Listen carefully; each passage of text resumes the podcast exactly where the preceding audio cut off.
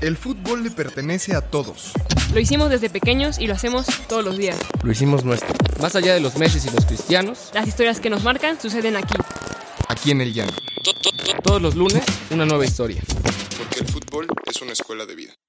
Apuntes de Aragona presenta Historias del Llano. ¿Qué tal amigas, amigos? Buen lunes, buen inicio de semana. Pau, bienvenida al programa. Hey, ¿qué hay, digo? Muchísimas gracias. Estoy muy contenta de estar aquí hoy. Oye, hoy yo también de que estés aquí y la verdad de, de que tengamos un programa tú y yo, porque hoy faltó Rubén, faltó Dieguito, estamos tú y yo. Apenas nos completamos para el partido. Exacto, pero apenas.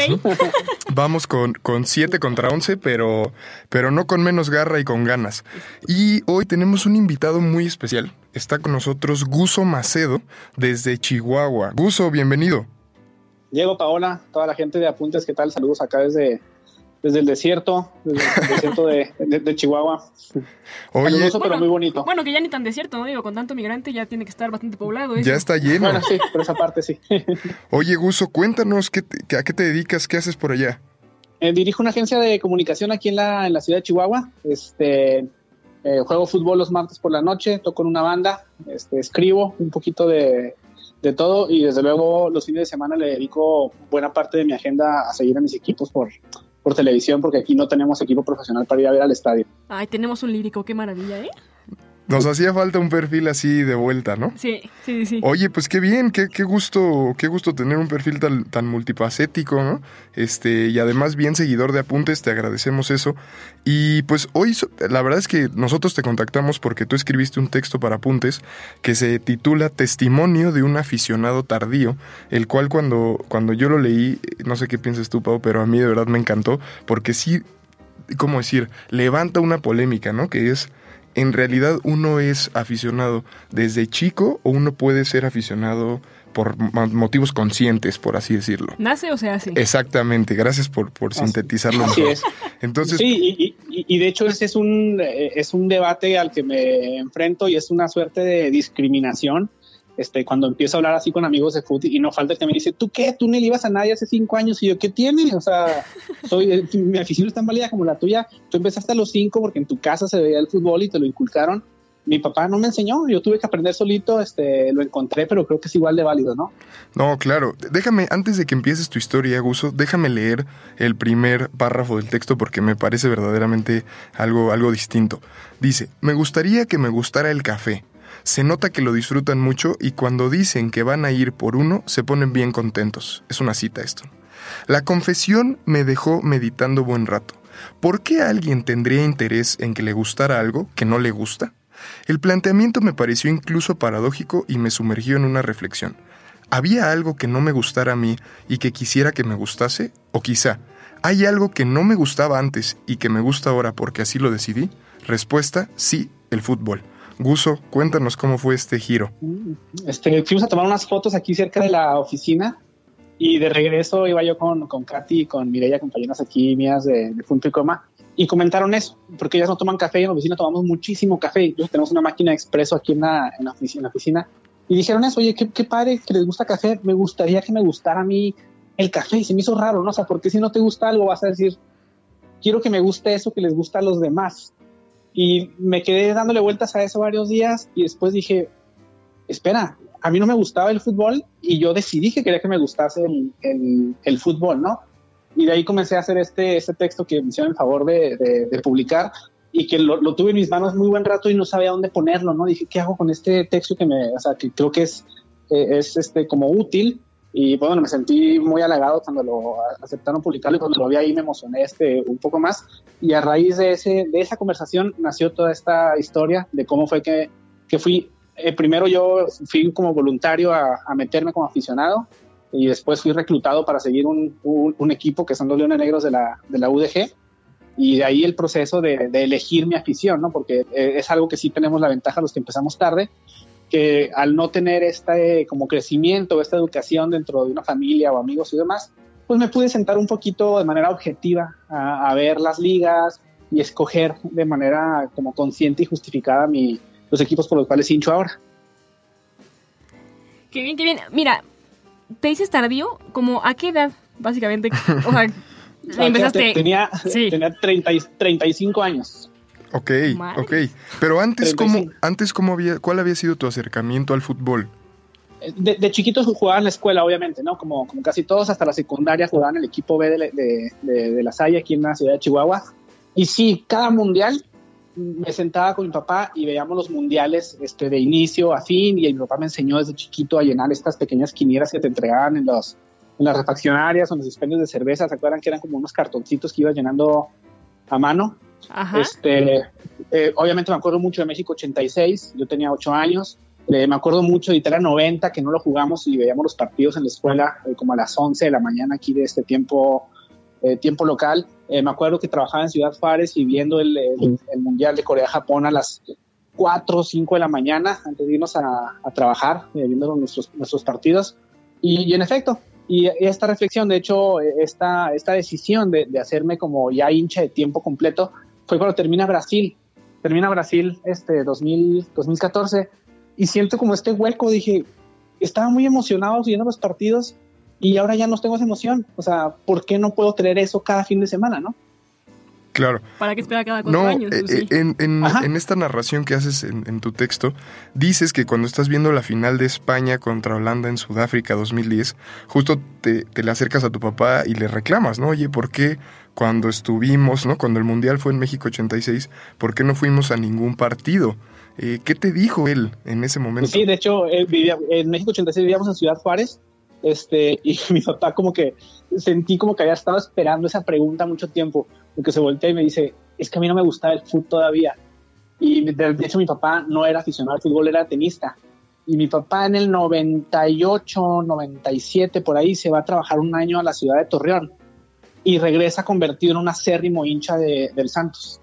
Y de hecho cuando se va, y él venía los fines de semana y decía, tengo que ir al fútbol, dice, porque la gente en Torreón no habla de otra cosa más que los malditos Santos, del- Claro. Santos Laguna, dice, si no, dice, no puedo hacer amigos, no puedo hacer nada, y así fue su afición como un poco este, forzada, ¿no?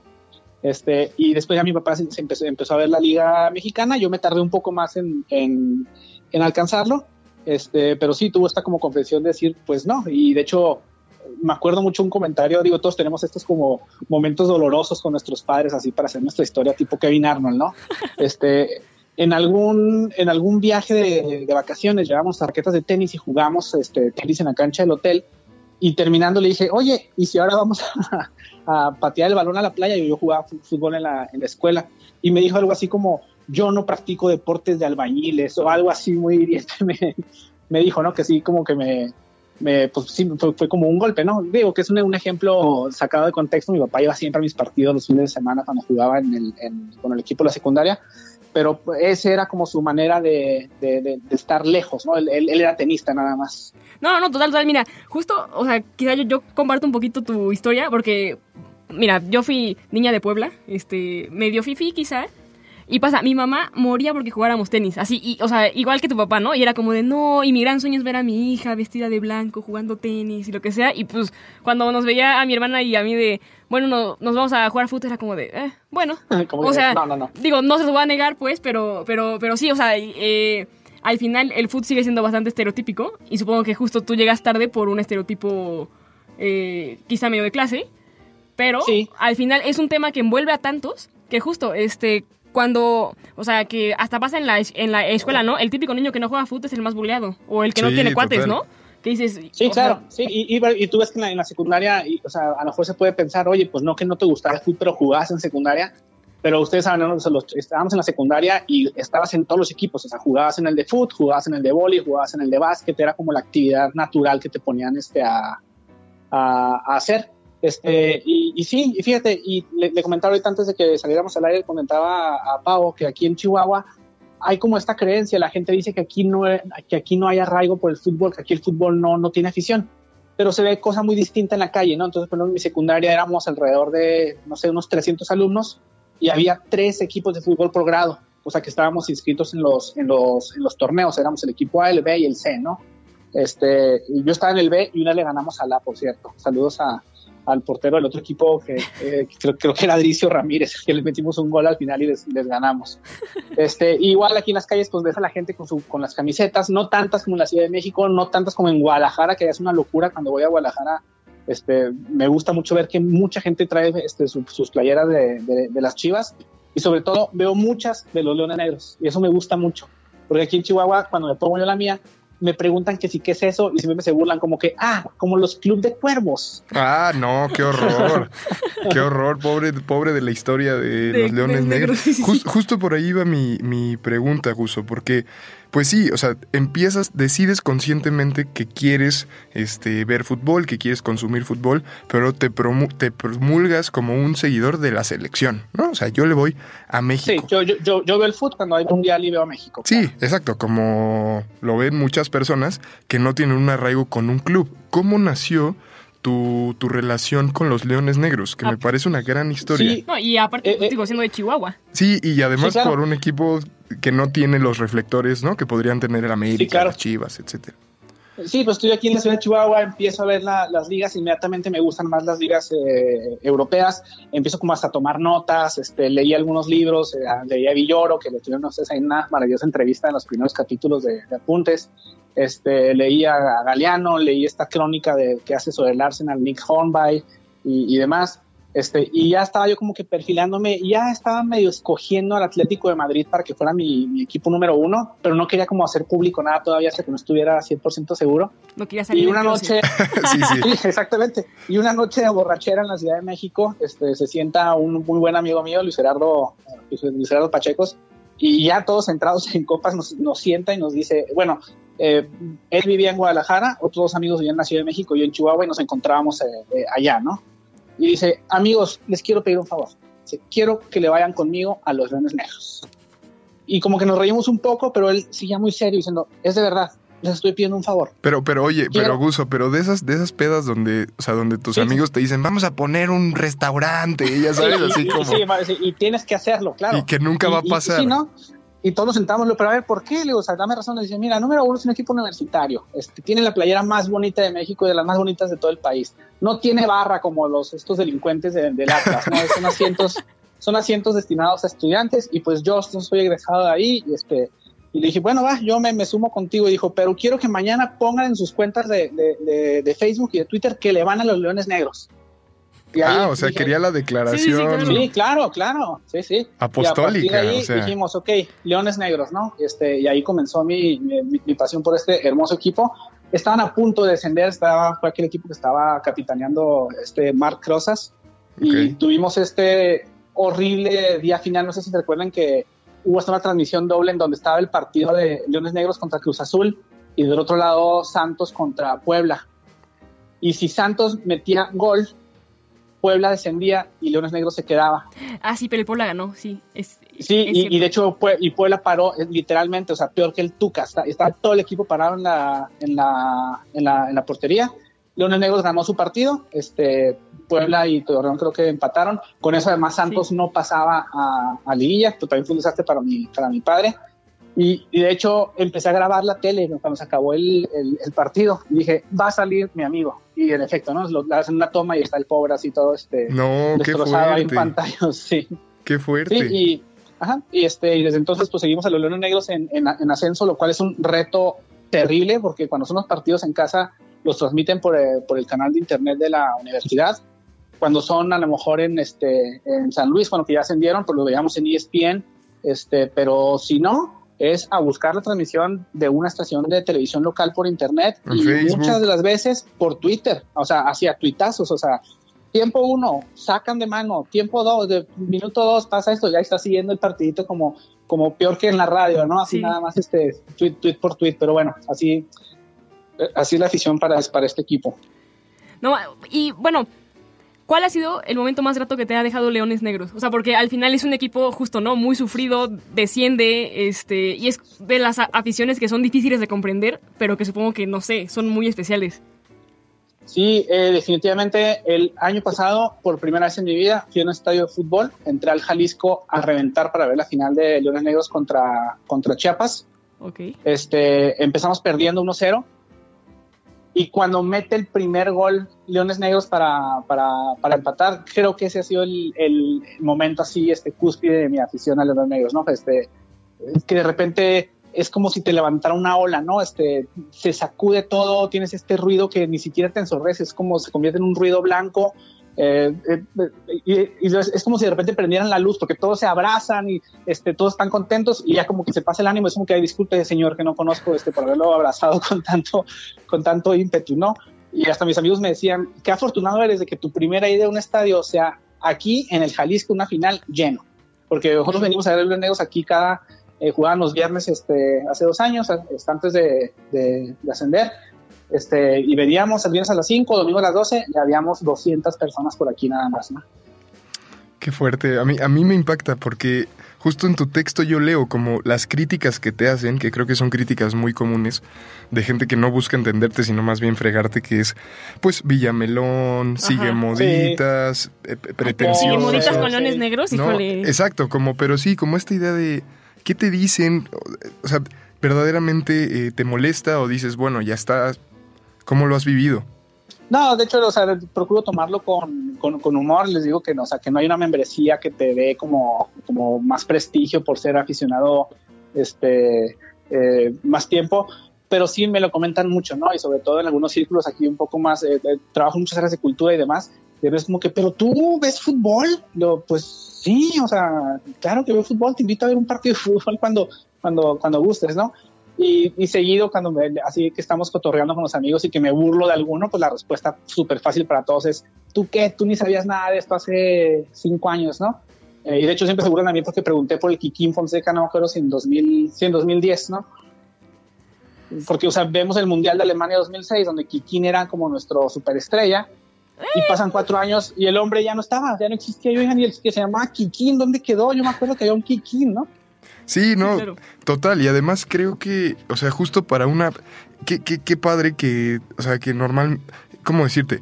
Tú llegaste con una mirada, justo como decía Paola, sin juicios, sin pasiones, llegaste con una mirada limpia, ¿no? Inocente, casi de bebé, sí, a, sí, sí. al fútbol, a verlo y que te impactaran estas cosas como de pronto un ídolo estaba y ahora no está, de pronto un estadio lleno, de pronto los colores, no, leones negros, como que yo te preguntaría, ¿a qué equipos le vas? O sea, ¿cuáles son los que conscientemente decidiste? Eh, sí, lo, lo, y, por, y los, porque sí, a los que sigo, así que eh, de hecho tengo, un grupo de, de, WhatsApp con mi familia y yo les aviso cada fin de semana qué partidos voy a ver solo, qué partidos pueden estar conmigo. ¿sí? Tengo dos niños chiquitos, otros partidos pueden estar conmigo los niños y estos no importa si tienen que salir o algo, me los puedo como perder, ¿no? Este, el Atlético de Madrid, okay. este, quería, quería irle a un equipo que, que metiera problemas a, a estos corporativos que son el Barcelona y el Real Madrid, ¿no? Claro, al Entonces, el, el, Atlético, de, sí, el Atlético de Madrid, eh, como de repente va y le gana 7-3 como la semana pasada al Real Madrid, al siguiente fin de semana van y lo golean en casa del equipo que está en penúltimo lugar, ¿no? Este, y el Cholo Simeone siempre dice que ir al Atlético de Madrid es como, como un, un constante riesgo de un ataque cardíaco. Sí, sí, sí, real, y, real. Y, sí, y, y, un valor que, que, que, aprecio mucho en los equipos es como la lealtad. Y me gusta mucho la relación que tiene el, el Cholo con la afición, con el equipo. Eh, se ve que ahí sigue, que responde, que la gente lo quiere. Este, que cuando perdemos un partido no se da este, córranlo, córranlo, córranlo, ¿no? O sea, él es nuestro, nuestro director técnico y ahí estamos con él este, eh, lado con lado. De hecho, espero que el año que entra el Atlético de Madrid le gane la final de la Champions al Barcelona okay. y que Griezmann se arranque sus hermosos rizos este, rubios así del coraje, ¿no? España, Pero, Atlético de Madrid, por ahí que ajá, otra, otra, en la otra serie, liga. En la serie A estoy con la, con la Roma. Ah, muy este, similar, como muy. Sí, igual este, eh, leyendo, es un equipo que a veces juega Champions, a veces juega este, la, la, Europa, a veces no juega nada. Y lo que me enamoró de la Roma fue la historia de Francesco Totti, ¿no? Que acaba ah, bueno. de terminar, obviamente, este, muy mal. Pero dije, si yo fuera futbolista, yo sería como Totti. O sea, yo hubiera abrazado un, un equipo y me hubiera quedado ahí en las buenas, en las malas, acabado, o sea, o sea, nada de que ya me retiré y me voy a otro, yo aquí me muero, ¿no? Yo ya no tuvimos un final muy triste hace un par de meses, pero sí, Totti fue como esta inspiración a seguir a la, a, a la Roma. Eh, además de que me importaba también mucho como, como el diseño de los uniformes. Y el de Roma me parece un uniforme eh, soberanamente elegante, muy, muy bonito. El de esta temporada no tanto que tiene como estos rayitos de Harry Potter, pero bueno, ni modo, ¿no? ok. Este, Y pues ahí voy, este, veo también la liga, la liga alemana, este, eh, sigo recientemente la, la, Liga Premier, que esa es más complicada de ver porque no está como en los canales más, más este, comunes. Eh, pero el año pasado para el Mundial contraté mi, mi, Sky con todo el paquete completo y ya lo dejé este, eh, abierto. Y qué cosa con la Premier, ¿eh? o sea, había leído mucho acerca de ella, obviamente, pero sí estarla siguiendo. O, o sea, es el primer partido de la temporada van dos minutos y están jugando como si estuvieran este, peleándose ya el último, eh, para no irse a penales en la final de, del mundo, ¿no? Pero es raro, ¿no? Porque justo creo que en la Premier, digo, no sé a qué, a qué equipo de la Premier le vayas, pero digo, viendo un poquito tu testimonio, o sea, le vas a la Roma por un ídolo longevo como Totti, le vas al Atlético por una figura igual leal, longeva, que es este el, el, cholo. el cholo. Y en Inglaterra es muy volátil. Y quizá la figura longeva, sí. digo, o sea, que yo me acuerdo quizá es o Arsene Wenger o, Ferguson. O, Fer o, Ferguson, pero no sé, uh -huh. digo, o sea, digo, desconozco a quién le vayas, ¿no? Este... Sí, eh, me, me, he estado, todavía no me decido, eh, al que le he estado poniendo atención es al Chelsea, me gusta, este, la, me, me, gusta el tipo de, de liderazgo que hace Aspilicueta, que es como, como muy caballeroso, muy civilizado, que juega fajado, por ejemplo, ¿no? es que eres muy de, eres muy de detalles, muy visual, eso. Sí, eso. sí, entonces ese asunto sí me, me, me eh, me gusta, pero todavía no me, me, me, decido, ¿no? Este, el Liverpool me, me, gusta mucho, me gustan sus colores, me gusta su historia, su tradición, pero como en este momento es el fuerte y tengo este, como esta tendencia a buscar el, el caballo negro. A sufrir. Este, no sé si sea momento ahorita de, de, de sumarme a Liverpool, así que voy a esperarme un poquito más a ver qué más, qué más veo por ahí. Obviamente me ha estado gustando el Wolverhampton con, porque Jiménez lo están tratando muy bonito, eh, lo veo jugando muy a gusto, este, veo que la afición... Eh, y, creo que tiene menos reflectores que Chucky, menos reflectores de los que tuvo guardado en el, en el PCB y veo que lo tratan más bonito a él ahí en este, en este equipo chico de media tabla de lo que han tratado nuestros compatriotas en otros, en otros equipos, ¿no? Este, pero bueno, no sé, todavía estaré diciendo si me quieren dar algún consejo a quien sigue en la, en, la, en la, Premier, lo escucho con todo gusto. Híjole, yo creo que déjanos hacer el, el ejercicio, Paul y yo, en con, a conciencia, ¿no? Casi sí. como si fuera voto electoral. Exacto. Este, a conciencia vamos a, a estudiar qué, qué, equipos se adaptan a nuestras personalidades y la siguiente semana los soltaremos. La y verdad. Bueno, y me, me, me, hacen una propuesta y yo ya valoraré si me, si me sumo a la hinchada con ustedes con todo gusto.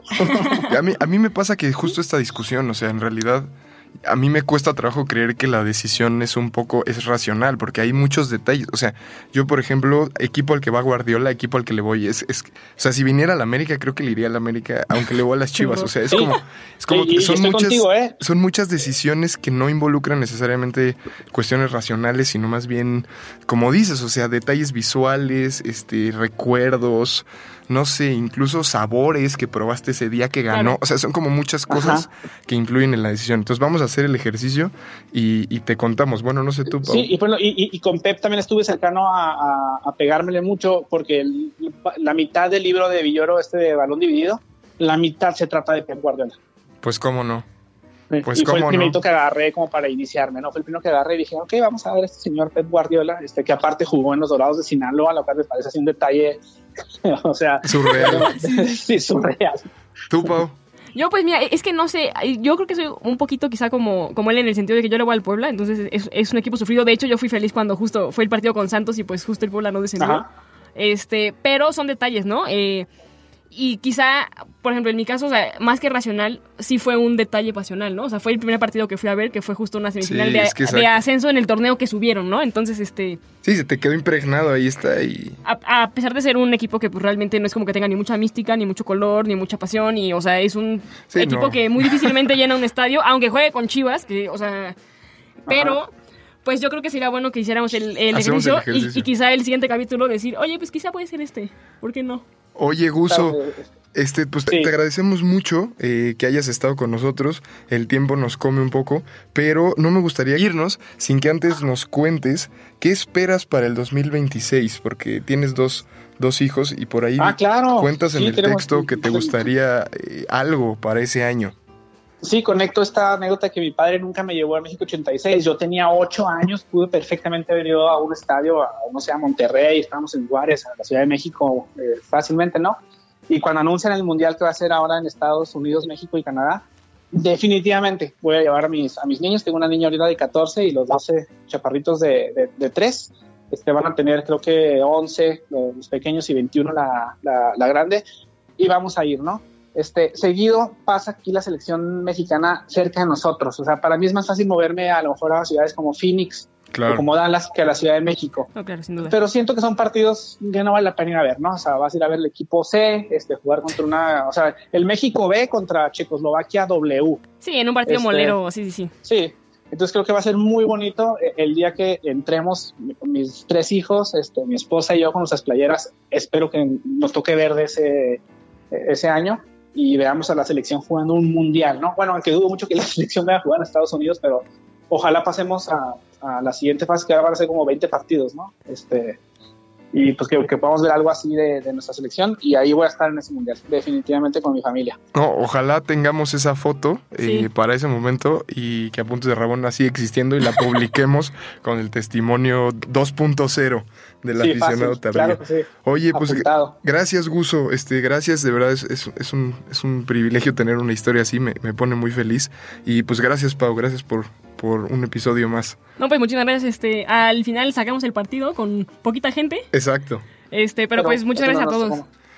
Sí, oye, y si me permite nomás agregar, este, desde que comencé como esta, esta nueva etapa de mi vida, de los primeros medios que encontré fue ustedes, ¿eh? O sea, a puntos de Rabona dije, yo me identifico con esto, me gusta esto de pensar desde el fútbol, este, me gusta esto de estar leyendo no nada más los resultados, sino las historias detrás de, lo- de los partidos, de los jugadores y, y demás.